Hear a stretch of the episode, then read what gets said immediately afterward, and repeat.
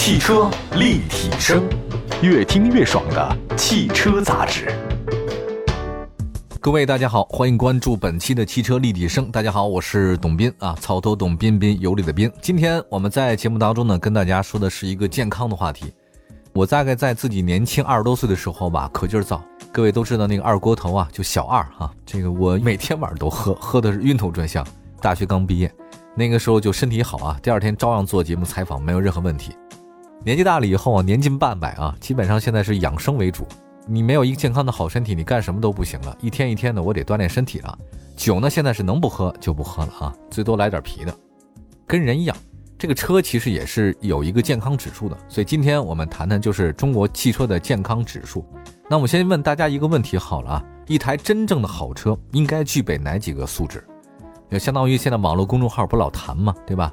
一个真正好的男人啊，应该具备哪几个素质？一个真正好的成功者啊，企业老板应该具备哪些素质？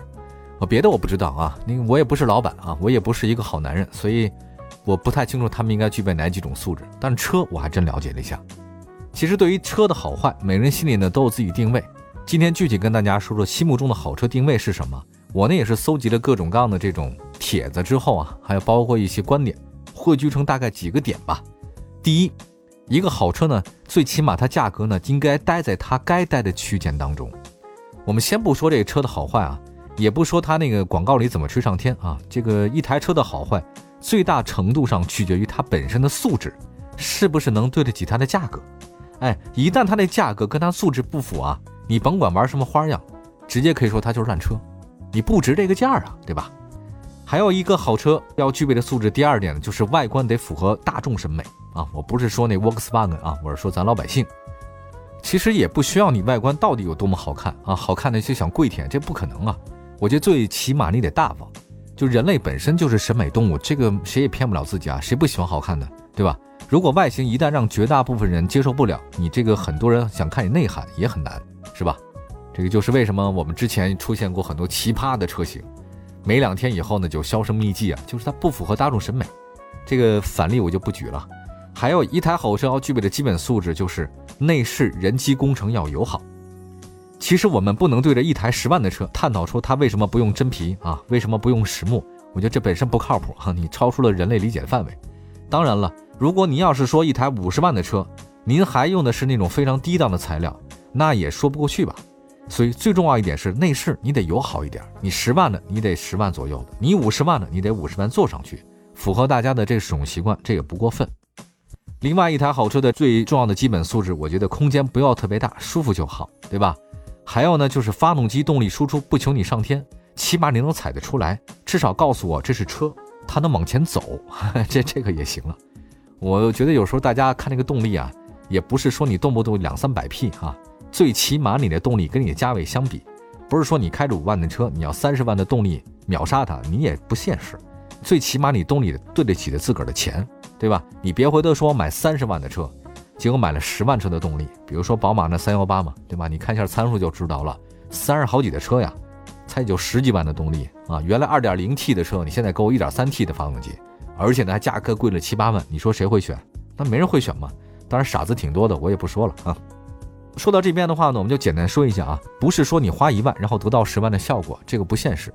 一台真正好车做到的就是让大家舒服舒心，这个仅此而已。其实要求不高，所以来开始我们今天的中国汽车健康指数。二零二零年第一批的测评结果已经正式发布了。这个事儿呢，我还是挺感兴趣的啊，看健康嘛。七月二十三号，中国汽车健康指数管理中心发布了中国汽车健康指数二零二零年第一批车型测评的结果。这次呢，一共发布了五款车型，分别是东风日产天籁，二零一九款的二点零 L XL 舒适型，还有呢就是上汽通用别克君威，这个选的是一九款 GS 二八 T 尊贵型啊，还有一汽大众奥迪 Q 五 L，这个选的是二零二零款四零 TFSI 的荣享进取型，还有一款车呢，他们选的是一汽丰田 RAV4 荣放，是 CVT 两驱风尚版。还有呢，就长城 V VV 六二零二一款啊，二点零 T 两驱智享加型。你看一下这个发布的车型啊，中四款是合资车啊，一款是自主品牌，就是长城 V。我们来看一下这次的这个情况啊，结果发现健康指数是这样的：在车内的挥发性有机物 VOC 的测试当中，车内苯健康危害指数呢，在常温、光照、通风工况下得分都还可以。对比一下获得五星级的评价和四星级评价的车型测评来看，呃，基本上都是在常温工况下那甲醛健康好像有点危害啊。它这个报告啊，特别不口语化啊，全是书面语，人话来解释一下，就甲醛嘛，对吧？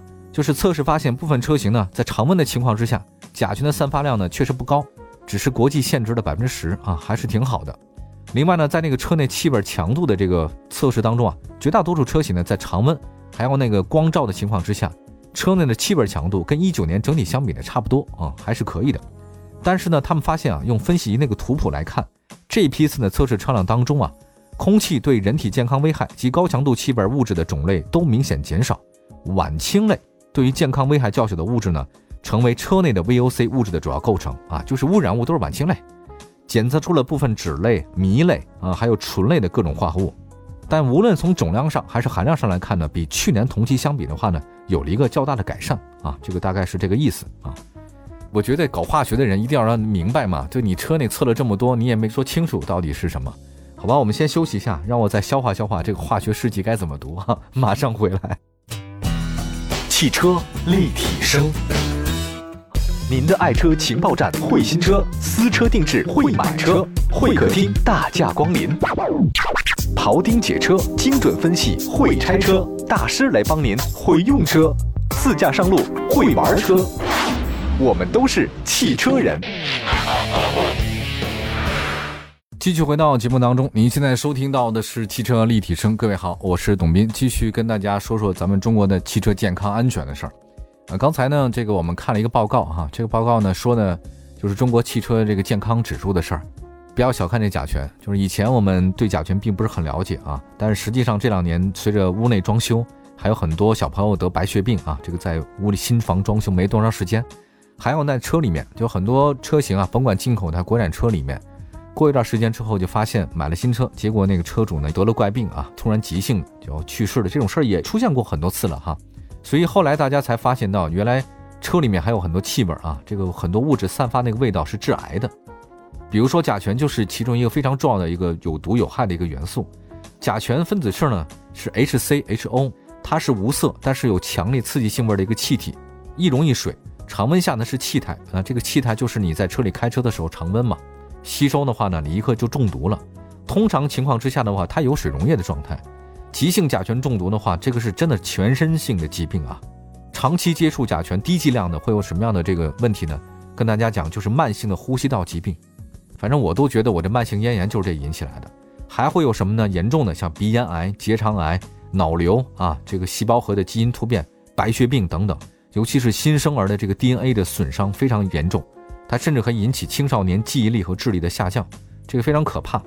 甲醛其实真的是毒性较高的物质，在咱们国家有毒的化学品优先控制名单上高居第二位，它已经被世界卫生组织认定是致癌和致畸形的物质，是公认的变态反应源啊。非常非常不好，中毒的症状我就不再讲了，这个大家可以自己去网上查，还是非常多的。那么在车里面，大家提到的这个重要的这个有毒有害的物质之一就是甲醛啊。刚才说到了一个 VOC 哈统称，因为除了这个甲醛之外，还有很多其他材料，像粘合剂啊、皮革的味道啊，还有包括等等那个塑料板，它们统称叫做车内的挥发性有机物啊，这个是重要的。那刚才说到了 VOC 车内挥发性有机物的控制，那接下来再说说另外一个，就电磁辐射，这个也是大家可能不是特别常听说的一个词儿哈，但这两年很火。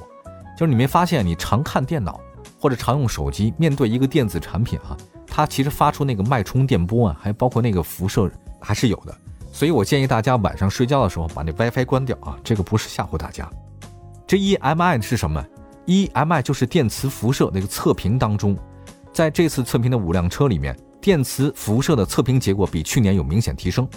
与此同时，健康指数呢为响应消费者关切问题，也针对呢中控大屏的这个地方的电磁辐射呢进行开展了一个评估。